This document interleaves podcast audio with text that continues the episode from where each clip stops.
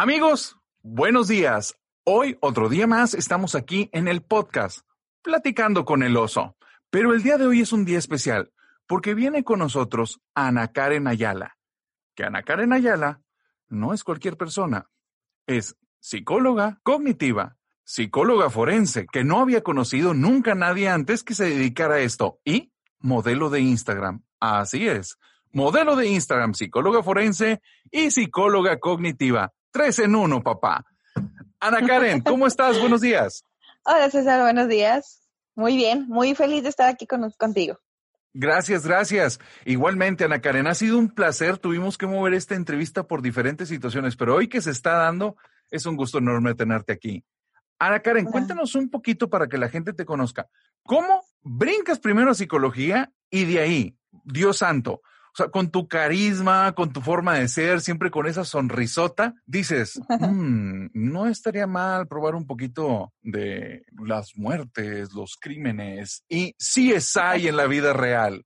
Y eso no te bloquea para seguir por toda esa cuestión de carisma y te lleva a lo del modelaje. Cuéntanos cómo ha sido esta trayectoria. Bien, pues realmente eso, esa pregunta, fíjate que me la han hecho muchas veces en cuestión de que me dicen, no te imagino con tu personalidad, a lo mejor hacer psicología, psicología forense, porque como bien lo dices, es algo muy serio, es algo cuestión de criminal, delitos, etcétera, ¿no? Pero todo, bueno, pues empieza a interesarme por las cuestiones de, eh, pues sí, como bien dice CSI, esos programas te empiezan a, a, dar más o menos la idea, ¿no? Obviamente, esta es la realidad en CSI, pues obviamente lo ponen un poquito más de, eh, pues de drama, fantasía. Obviamente, ojalá quisiéramos tener el material que en la película sale, ¿no? Y tener esa capacidad en un día resolver, en un capítulo resolver todo un caso. Sin embargo, bueno, este, aquí es la realidad y es algo bien padre porque bueno, de psicología, pues bien, lo mencionaste, soy una psicología también que ejerce la, el cognitivo conductual. Entonces, pues bien, una vez que estoy con mis pacientes, ahí mismo me empieza a dar esa, esa hambre también de conocer otro tipo de ramas y es cuando eh, hago un, un, trabajo final encargado en, la, en mi facultad, en mi carrera, y es donde empiezo a investigar más sobre la psicología forense y criminal y es donde a mí me empieza a interesar es donde digo, mm, sí me veo como una psicóloga forense, ¿por qué no? Ok. Entonces ya eh, después voy viendo lo que hacen. En realidad me toca verlo en vivo, lo okay. que hace un psicología forense. Era tanto mi interés que llegué a investigar por parte mía, eh, ver en vivo y a todo color, como dicen, ver lo que hace una psicóloga forense. Entonces, cuando yo veo lo que hacen, digo, sí, claro que sí, sí me veo ejerciéndolo, sí me veo dedicando a esto y, y pues bueno, yo, yo digo que una vez que tú haces lo que tanto te apasiona, como bien dice la frase, pues no trabajarías ningún solo día de tu vida. Entonces. Claro, pero duda, sí. duda, ¿qué es lo que hace claro. una psicóloga forense? Bien, una psicóloga forense lo que hace es ayudar a las autoridades, al Ministerio Público, a la cuestión legal, a esclarecer eh, algunos casos. Eh, okay. Por ejemplo, eh, pueden ser cuestiones de si una persona padece algún trastorno mental, si alguna persona eh, está diciendo o está haciendo una declaración real, ver, verídica, o la está falsificando, o también a veces eh, nos piden hacer perfiles psicológicos. Esto en el perfil psicológico, pues bueno, como bien saben, podemos conocer a la persona, sus rasgos de personalidad, su grado de peligrosidad, eh, incluso a, a, veces sus rasgos psicóticos, ¿no? Okay. Eh, o, o, sociópatas. Entonces, realmente eso es lo que eh, con nuestro, puede ser un dictamen o el dictamen psicológico o nuestra experticia, pues bueno, eso ayuda a esclarecer casos legales, judiciales que, que estén llevando. Una duda. Uh -huh. A nivel de novela, esto sería algo cercano a, a, lo que hacía Sherlock Holmes. Llegar a la situación y hacer un análisis completo del lugar, de las personas y empezar a hacer conexiones, ¿eso es el psicólogo forense o no es tan global? Mm, yo pienso que no es tan global. Esto, o por lo menos no me ha tocado a mí. Este, sí hay situaciones eh, donde sí vas al lugar de los hechos, este, y puedes hacer entrevistas a, a familiares, a conocidos, vecinos, etcétera.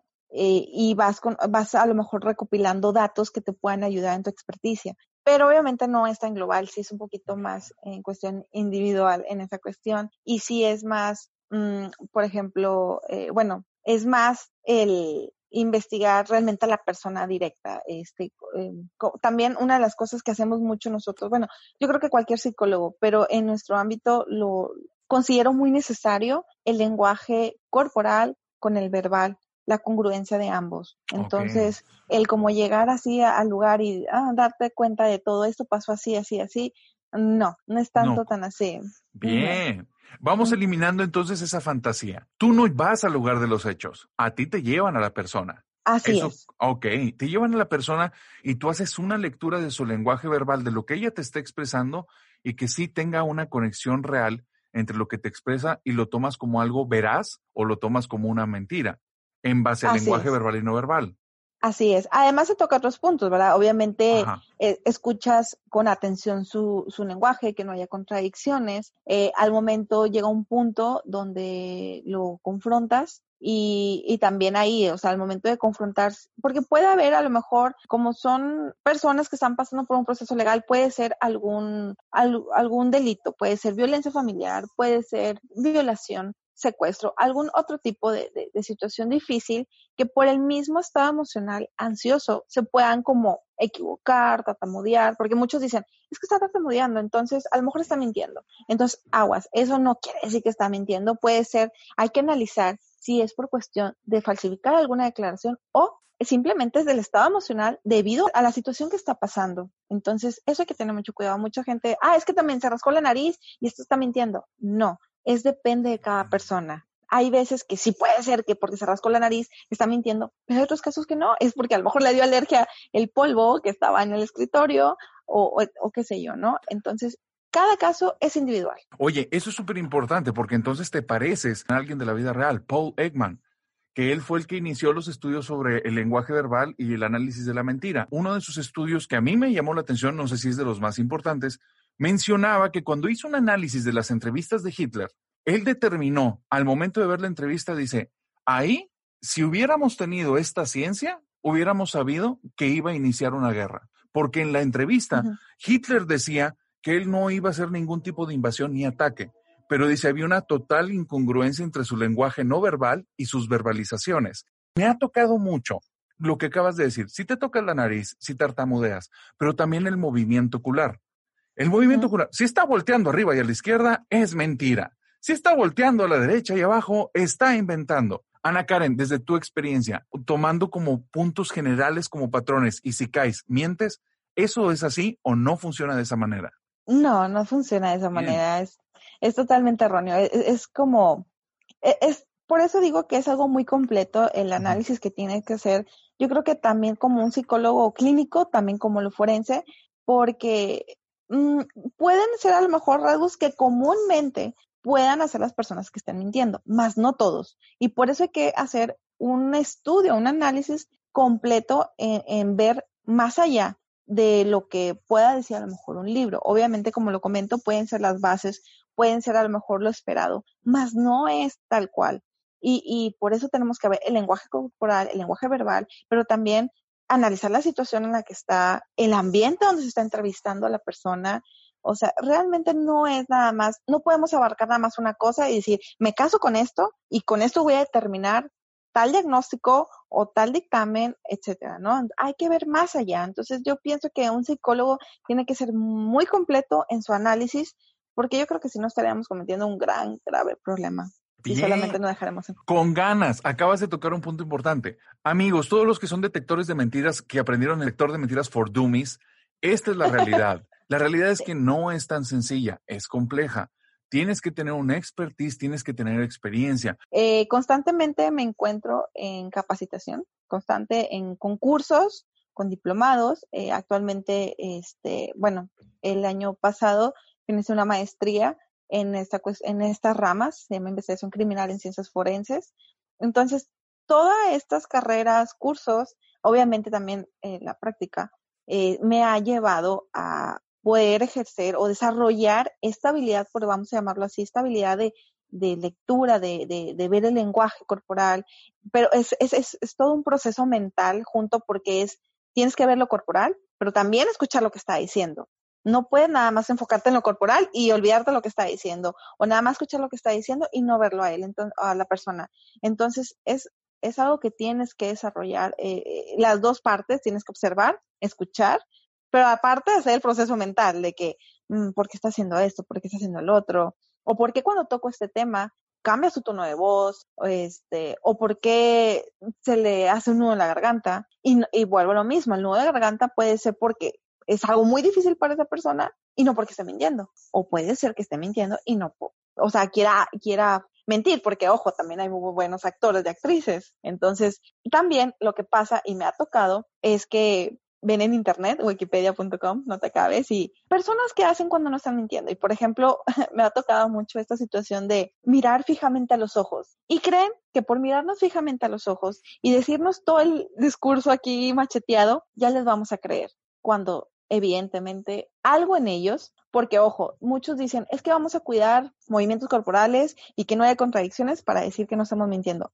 Créanme, o sea, es eso podría ser un indicador que precisamente estén mintiendo. Nuestro, nuestro cuerpo siempre va a reflejar algo involuntario cuando estén mintiendo, porque pues es una, eh, puede ser ansiedad o puede ser eh, la cuestión de, están tan preocupados de no de que no los cachen en la mentira o en una falsificación de declaración o podría hablar en general, digo, eso también, o sea, realmente siempre dan ese, ese tonito que digo, ay, mira, cuidaste tanto que descuidaste esto y esto es lo que a mí me está arrojando que te macheteaste todo en Wikipedia en lenguaje corporal, según, para que no mientas. Entonces, es, es algo que mmm, no pueden, o sea, obviamente, como lo comento, sí, sí, sí pueden prepararse para ello, pero siempre hay, siempre el ojo clínico, que eso también lo vas desarrollando con tu carrera, lo vas desarrollando con tu práctica diaria, el ojo clínico, la observación clínica, ahí es donde uno se da cuenta. Entonces, es, es algo que no lo aprendes así como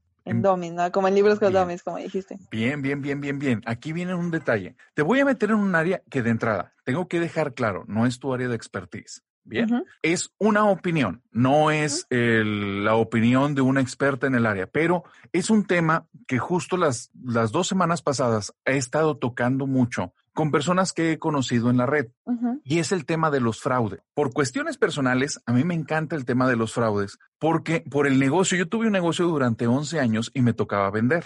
Okay. En ese negocio me chamaquearon desde el primer día. Llegaron y me robaron cosas y no me di cuenta. Okay. Y después era, mi cabeza se hacía bolas y decía, ¿cómo? ¿Por qué? ¿Cómo sucedió? O sea, ¿en qué momento yo dejé pasar a la persona que se llevara las cosas? Y a partir de eso fue un, no me va a volver a ocurrir. Procesaba la información y empezaba a sacar pequeños detalles en los patrones. Por el giro en el que estaban, a Karen, que era de servicios, ocurría mínimo de 5 a 10 veces por semana que alguien se intentara llevar o un servicio o un artículo de forma gratuita y tenían procesos diferentes. Uh -huh. Conforme fueron pasando los años, las cosas que más disfruté en ese trabajo era inventar protocolos para detectar a las personas así y que dices, ya sé por dónde va. Venían carismáticos, alegres, felices, con las mejores caras, a veces súper enojados, a veces todos duditativos y con miedo. Entonces, no te podías basar exactamente en cómo venía. Tenías que hacer un conjunto de un montón de detalles para decir, esta persona lo que quiere es esto, por este tipo de situaciones. No tiene nada que ver en cuestión criminal, esto era directamente en compraventa. Después de eso, para ponerte en contexto, hicieron fraude a dos familiares míos. A uno le robaron un vehículo, pero de una forma, con un proceso tal, que él no podía hacer denuncia, porque ah. él les regaló el vehículo. Híjese. Y la otra persona le vaciaron una cuenta de banco. No podía ir a hacer denuncia porque les regaló el dinero. A mí me voló la cabeza porque las personas que están haciendo eso saben de los procesos legales, saben lo que están haciendo, estudian para hacer este rollo. No se están aventando como el borras, no es un raterillo. Es uh -huh. que ha dedicado tiempo y lo ha transformado hasta casi un modelo de vida. Uh -huh. Estas eran situaciones que si bien te golpean económicamente, no te destrozaban. Pero sabes qué? La situación brincó cuando años después me tocaron ya casos en los que deshacían a la familia entera. Los dejaban Así en la es. calle por abuso de confianza de alguna persona que se fue involucrando con un objetivo desde el principio, pero que para ellos no era evidente hizo cierto tipo de movimientos y no había forma después de presentarlo frente a Procuraduría. ¿Esta no es una área de expertise tuya o sí? Esta cuestión de, de detectar, más que nada, me ha tocado ver a víctimas de fraude. A víctimas este, de fraude. Sí, en la situación de, este, pues, eso precisamente que quieren proceder legalmente y dicen, es que, ¿qué hago? O sea, estas personas me la jugaron y como bien dices, juegan y mueven las piezas de tal manera que a nivel legal no se puede hacer nada. No se puede hacer nada. Entonces, digo, a lo mejor yo estaría hablando desde mi rama porque a lo mejor en la cuestión legal habrá alguien que nos esté escuchando y diga, bueno, puede hacer esto, esto y lo otro. Pero sí me ha tocado ver personas este, y trabajar con ellas, tanto a nivel pacientes como, como personas conocidas, cercanas, eh, que digo, hijo o sea, esa persona, como bien lo dijiste, le dañó la vida, trae un daño psicológico. Sí. Pero cuando empiezan a ellos a narrarte cómo actuaron, una, vamos a llamarlo así como experta en esa situación, dices, ¿por qué no vio esto? ¿Por qué no vio el otro? Como bien dijiste, aprendiste a leer esas acciones que te, a ti te daban idea de, me van a hacer fraude o quieren hacer esto. Pero pues son personas que no, pues no les ha tocado a lo mejor experiencias como para eh, levantar las antenitas y gente que no se dedica a lo que yo me dedico como para decir o detectar estos focos rojos que debemos decir, oh, oh, este. Llegaste al punto que te quería preguntar. de, de, tu experiencia, ¿tienes uno, dos o tres focos rojos que digas, es que si estas cosas ocurren, no procedas con las acciones que te está pidiendo la otra persona. Cosas que digas demasiado generales, demasiado generales que en la mayor parte de los casos es que esto ocurre. Pues algo muy como que se ha presentado en casi 90% de los casos que yo he visto, esa situación de, bueno, vamos a hablar de nivel dinero, de invierte tú, o sea, de que depositar tal dinero y al rato te regresan dos, tres veces más de lo que tú invertiste. Ah, estoy hablando esto a préstamos o a, ¿cómo lo puedo llamar? Mm, bueno, me ha tocado más en, cuestión de préstamos. Por ejemplo, no sé, quieren un préstamo de 100 mil pesos y dicen, bueno, deposita 20 mil y te vamos a, dar 100 mil pesos y 20 mil pesos de regalo. Ojo con eso, porque acuérdense que la casa nunca pierde. Y no nada más en el casino, sino en todos en general. Yo creo que nadie, sí, en todo. Yo creo que nadie quiere perder. Este, nadie va a querer perder ni cosas materiales, casas, carros, etcétera. Entonces, tengan mucho cuidado con eso. Lo que pasa también, y no sé si la gente más vulnerable es la gente pues un poquito más grande, porque pues confían en que los jóvenes pues saben más de los negocios, saben más de las compra y venta, saben más de las cuestiones bancarias. Eso también pasa mucho. Muchísimo. Sí, como la gente de la tercera edad no le sabe mucho la cuestión tecnológica. Bueno, yo no soy de la tercera edad, pero tampoco le dice mucho. Punto en común. Claro, tal vez una viejita en un cuerpo de joven. es mentalidad ancestral, con mucha sabiduría. Ándale, me, gusta verlo de esa manera. Muy buen punto. A ver, cuéntame. Este, ha pasado mucho que como no le saben a las aplicaciones en los teléfonos, en hablo de las bancarias o por ejemplo en los cajeros automáticos, piden mucha ayuda a los jóvenes porque supuestamente nosotros somos lo que le sabemos a la, cuestión digital. Entonces, desgraciadamente mucha gente abusa de eso. Dice, sí, cómo no, deme su NIP. Aguas con la gente, por favor, que nos está escuchando y que eh, pueden ser como yo, que no les sepa la tecnología, no importa la edad, pero sí, por favor, tengan mucho cuidado con los NIP, con las cuestiones de seguridad, porque lo dan, lo dan y como bien dices al rato, vacían tu cuenta bancaria y son gente que viven de pensiones o gente, o puede tener mucho dinero, no importa de qué vivan, pero no es justo que quiten el dinero. Entonces, tengan mucho cuidado también eso, porque las personas que hacen fraude buscan las áreas de oportunidad de la gente. Entonces, y, y, di un ejemplo de la, de la gente de la tercera edad, pero realmente puede, nos puede pasar a cualquiera eh, un proceso que a lo mejor tú creas no saber y le preguntas a alguien o también lo peor es cuando se acercan a ti, disculpa, este, se le ofrece algo. Hay gente muy buena, claro que sí, hay gente que sí te puede ayudar, pero también hay gente que nada más está casando y como ves que estás en, o sea, que ocupas ayuda, pues ahí es donde tú vas. Y ya cuando te empiecen a preguntar cosas muy personales, nombres completos, dirección y esto y lo otro, aguas también cuidado. Desgraciadamente tenemos que, que vivir con antenitas paradas y, y cuidado con la, datos personales que, quedemos, obviamente, como lo digo, contraseñas, cuidado, eh, y al momento de, hacer un negocio, pues como dicen, leer las letras chiquitas, porque a veces confían en la persona, no leen el contrato, y ahí es donde pasa lo que a nivel legal ya no se puede hacer nada, porque firmas y dices, oye, pero es que yo te lo estaba vendiendo, sí, pero abajo dice que el 50% menos de lo que vale tu vehículo o lo que tú quieras, ¿no? Entonces, cuidado con eso, realmente tres cositas que pudieran hacer fraude, es muy difícil a mejor mencionarlo porque estas personas, eh, el modo operandi de ellos hijo, realmente es muy amplio. Súper variable. Sí, otra de las cosas que he notado es eh, también que te chocan. No sé si alguien que no está escuchando lo pudo haber pasado eso. Van manejando y o antes de que chocaran, el carro ya estaba con la defensa caída. Nada más que pues él, ya saben que de repente los impactos suenan muy escandalosos cuando no lo es. El problema es que te dicen, ¿no? Este, pues que no tengo seguro y, y pues esto y voy a proceder de esta manera. Empiezan como a extorsionarlos y, y es gente, puedo llamarlo, a lo mejor no sé si se le llame fraude, ahí desconozco a nivel legal cómo se puede manejar eso, pero es otro tipo de chantaje, de extorsión, que viene siendo primo hermano de, del fraude, ¿no? Y entonces la pobre gente dice, es que pues, no te vi, pero pues ya te choqué y ya te vi todo el carro. Normalmente lo hacen con gente que se ve eh, sí, que, que, que se ve así noblezona, vaya, que, o que va sola, o, señoras o mujeres que saben que no se le van a poner al tú por tú a dos hombres. Entonces, cuidado por favor con todo ese tipo de cosas, asesórense legalmente antes de firmar un documento, antes de hacer un trato, cualquier cosa, siempre, siempre busquen una asesoría legal antes de algo, porque desgraciadamente toda la gente está queriéndose ganarse el dinero fácilmente y no les importa las consecuencias que pueden llevar a la otra persona. Entonces, el fraude puede estar en todos lados, como tú bien lo dijiste en la compra-venta de algo, de algo, como lo acabo de mencionar, en cuestión de un banco. eh, también he, he, buscado o he leído ahí en redes sociales que hasta ahora, ¿no? Que, que, tocan la puerta diciendo que son de, algún servicio primario eh, o de una cuestión de la luz, del agua, y resulta que no son, y lo hacen para entrar a tu casa y robar. Entonces, ahí, por ejemplo, esa situación, yo les aconsejaría, ah, viene de la luz, me enseñan su gafet, aguas, porque también hay gafet falsos. ¿Qué pasa? Marco a la Comisión Federal y digo, oye, hay una personal aquí, ¿ustedes los mandaron? No, que sí. Ah, perfecto. ¿Para qué? Porque entonces legalmente estás diciendo, eh, reportó tal, tal, tal, hablé a comisión, aquí está la llamada, etcétera. Este, porque si no la gente puede decir, ah, es que usted me dio eh, me dio acceso a, a, su, a su domicilio y, y, es como que, pero es que me robaste no, yo no te robé nada y yo entré con su permiso, o no sé, digo, digo, ahí la cuestión legal sería muy atrevimiento de mi parte hablar de a lo mejor de la cuestión legal, pero lo que sí sé es que el robo no es aceptable en ningún tipo.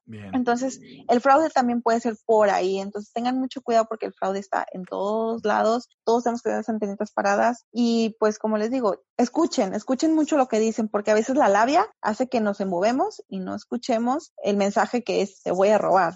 Entonces, aguas con ello. Ana Karen, solo cierro. En los casos cuando hay una cuestión de relación afectiva con las personas y ya involucra dinero, recomiendo mucho en mi experiencia, y no es de un experto, es nada más desde mi experiencia, que si te está presionando la persona o tú te sientes presionado, detente. La reacción de la persona, si en ese instante te presiona aún más, corta totalmente y busca una asesoría definitiva. Consúltalo con alguien más. Muchos que me han tocado en fraudes, cuando hay una relación afectiva, ellos se basan en lo que estás sintiendo para proceder en lo que van a hacer. Tienes que nada más estar atento a la situación de cómo te sientes. Si te sientes presionado, corta, detén, busca asesoría. Oye, quiero preguntar algo. Claro. ¿Cómo defines a un buen pero mal mentiroso? ¿Cómo defino un buen pero mal mentiroso? Mm, ¿Cómo lo defino? ¿En qué sentido? ¿Qué dirías? ¿Te has topado gente que puedas decir, este es un buen pero mal mentiroso? Ah, ok, claro.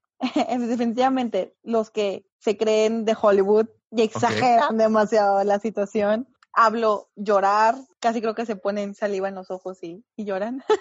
Ok. Eh, de los que se tiran y es que yo, y es que definitivamente esos son los buen, malos, mentirosos, porque digo, wow, qué buenos actores y actrices son. En verdad, wow, pero qué mal mentiroso porque no te estoy creyendo nada. Pero en verdad lloran, en verdad, tú le, no sé, yo creo que si lo ves en alguna novela o capítulo de La Rosa de Guadalupe o no sé, dices, wow, me la creo, yo lloro. Yo lloro con ella en la historia, pero digo, wow, o sea, en vez de venir a, a actuar, mejor vete a Televisa. O, digo, que no tengan su dedicación, porque sí le dedican tiempo a, a, a, vivir esta situación de manera. A preparar la escena. Claro, sí, sí, sí. Y digo, wow. Y, y ojo, ¿eh? No hay una edad que tú digas, estos son los que mienten. Hablo desde niños, porque hay niños también así tan que dices, wow, me ha tocado casos, mm, los niños lloran ellos te quieren demostrar como un sufrimiento que realmente están a lo mejor viviendo lo que ellos te quieren dar a entender, pero no es así. no es así. Y ya cuando los confrontas, te dicen, ay, es que lo vi en la Rosa de Guadalupe o lo vi en una novela. Entonces dices, ok, o sea, dices, pues qué buena actriz eres. Desde muy chiquita te admiro eso, pero no te admiro la cuestión de la mentira. Eso sí, ¿no? ¿Por qué miente la gente? Son diferentes intereses. Pueden ser, este, para ganar algo, cuestión legal, puede ser alguna, no sé, podría ser la cuestión de la custodia, puede ser eh, alguna cuestión de algún bien material, eh, alguna casa, puede ser para, desgraciadamente, como lo comenté, hay gente mala y puede ser como para molestar al otro y, que pueda tener consecuencias legales a la otra persona. Entonces, miente algún acto delictivo, vamos a llamarlo así, este, o pueda algo que le hizo mal, puede ser porque de verdad hay gente que además lo hace por llamar la atención. En verdad, también eso, eso es una algo muy común, lo hacen por llamar la atención porque quieren causar lástima a los familiares, al entorno. Entonces, ¿qué pasa? Pues la, la cuidan, ¿no? Las, ay, ven. Y, y eso para ella es enriquecer, retroalimentar esta victimización. Por lo tanto, finjo, ¿no? Que viví esto que no fue así. Eso también es, es, lo que más he visto en mi carrera, que lo hacen por esa razón. Quiero que aquí se note que no todos son bienes materiales, ¿eh? Hay bienes que también son intelectuales y hay bienes emocionales y hay bienes que son familiares en torno a las relaciones. Quieren configurar las cosas diferente o quieren generar reacciones en el otro y desde ahí viene la mentira. Cuéntame, después de haber probado poquito todas estas cuestiones de infiernos que genera el hombre, ¿Cómo le haces para mantener esa sonrisa? Híjole, muy buena pregunta. Es algo, puedo decir que difícil, pero fácil a la vez, si uno quiere. Porque yo creo que eh, el psicólogo en sí lo vamos a llamar metafóricamente, yo hablo mucho con metáforas, este, es como embarrarnos mantequillita y que se nos resbale en cuestión, obviamente en el ámbito laboral tienes que estar con toda la concentración, con toda la atención para dar el mejor papel. Hablo de psicología forense, psicología clínica, cualquier tipo de psicólogo, eh, pero saliendo de ahí tú tienes una vida. Entonces sí tienes que desconectarte un poquito de todas esas situaciones que tú ves como bien lo dijiste, a mi ámbito, pues normalmente me toca ver cosas muy difíciles, el infierno, como bien dices, de la humanidad, de la sociedad, este, cosas muy, difíciles que hay, hay, cosas que sí te pegan, dices, wow, o sea, a veces no creí tan mal a la gente o no creí que pueda llegar a tanto tal gente, ¿no? Pero bueno, es cosas que uno, uno aprende y tiene que eh, desconectarse un poquito. Al momento que yo salgo de mi trabajo, de mi horario laboral, hago otras actividades. Una de ellas es practicar fútbol. Me encanta el fútbol. Este, lo practico. Ahorita, bueno, por la cuestión, la contingencia actual, la pandemia, nos han quitado las ligas de fútbol y, y hablo de, de, de, de, practicarlo. Digo, verlo realmente, no soy tan apasionada realmente, me gusta practicarlo, pero por el deporte, por el hecho de, no sé, es, es, es, otra cosa totalmente diferente. Corres, juegas, compites. Siempre he sido así desde niña en, en los deportes. Entonces algo que practico mucho desde los nueve años. Wow. Ya tengo, sí, ya tengo muchísimo. Claro que me he llevado varias fracturas muy buenas en tobillos. Lo practicas con mucha pasión. Claro, ahorita ya, ya, ahorita ya digo, bueno, ya no voy a meter el tobillo, creo que ya mi cuerpo no va a aguantar otra fractura, pero, pero ya lo, lo pongo un poquito menos. Pero, este, bueno, por ejemplo, ahorita que no hay este, ligas o no hay juegos, me pongo a hacer ejercicio, juegos de mesa. Eh, realmente trato de hacer otras cosas totalmente diferentes. Eh, a veces si me preguntan cómo te fue en el trabajo, trato de decirles muy bien, me fue muy bien, este, o algo pesado, pero hasta ahí trato de no entrar en lleno por lo mismo, ¿no? Este, para poder un poquito desconectarme de esta situación. Ahorita que dices, bueno, ¿cómo es para mantener la sonrisa? Más que nada, yo creo que la gente con la que trabajo, ellos ocupan eso, una sonrisa. Lo que menos ellos ocupan es una mala cara, es un, es un mal trato hacia ellos. Entonces yo creo que lo que menos eh, merecen e, es una sonrisa de mi parte y, darles esa ilusión, esperanza de que todo va a salir bien, que va, que va a salir adelante, que les daré mi apoyo, lo que mis manos pueda, lo que mi profesión abarque, pues para que salgan adelante, para que se pueda resolver algún caso de ellos, eh, etcétera, ¿no? Entonces, también esta parte de, de yo saber, de estar satisfecha que estoy dando mi mejor esfuerzo, mi mejor desempeño hacia ellos, eso yo creo que también me ayuda muchísimo, a pesar de, de, lo que abarca, de lo que engloba, del por qué estoy ahí o el por qué están ellos ahí, Yo creo que eso, pues es parte de, desde que yo escogí psicología forense, yo sabía lo que iba a haber diario, lo que iba a ser el pan de cada día, pero también el trasfondo es el, el ayudar, el acompañar, el darle la esperanza, la ilusión.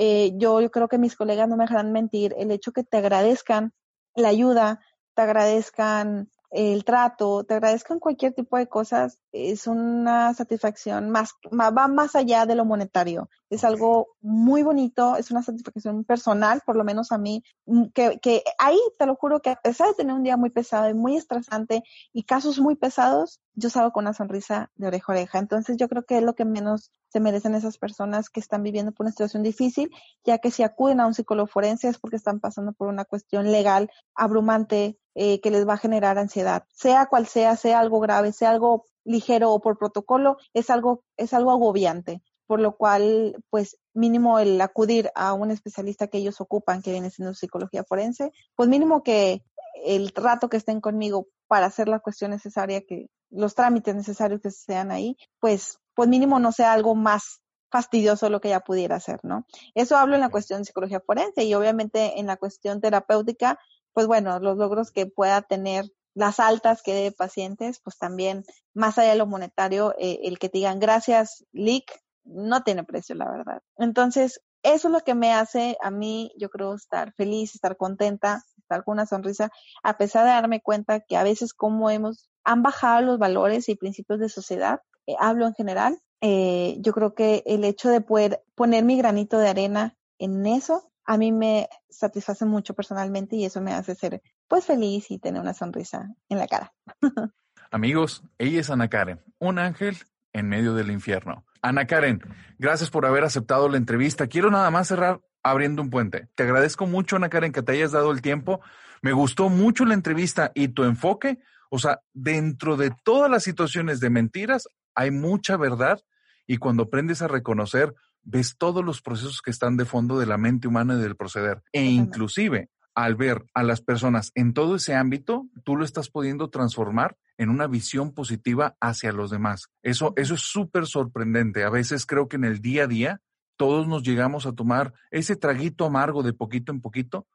Y si no nos damos ese tiempo que tú te das para despejarte, si no vemos la recompensa que va más allá del dinero, si no nos damos la oportunidad de regenerarnos, esa hiel que todos tenemos que tomar, porque así es la vida.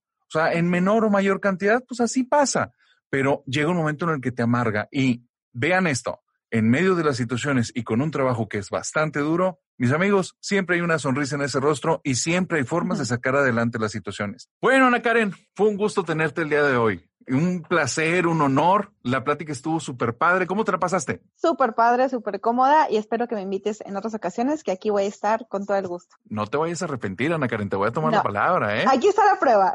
y hay muchos testigos, yo lo sé. Oye, antes de irnos, cuéntale a la audiencia cuáles son tus redes sociales para que te sigan. Claro que sí. En Facebook estoy como Ana Karen Ayala y en Instagram, arroba Ana Karen Ayala. Aquí terminamos el programa. Esto fue Platicando con el Oso y nos vemos la próxima semana. Bye bye.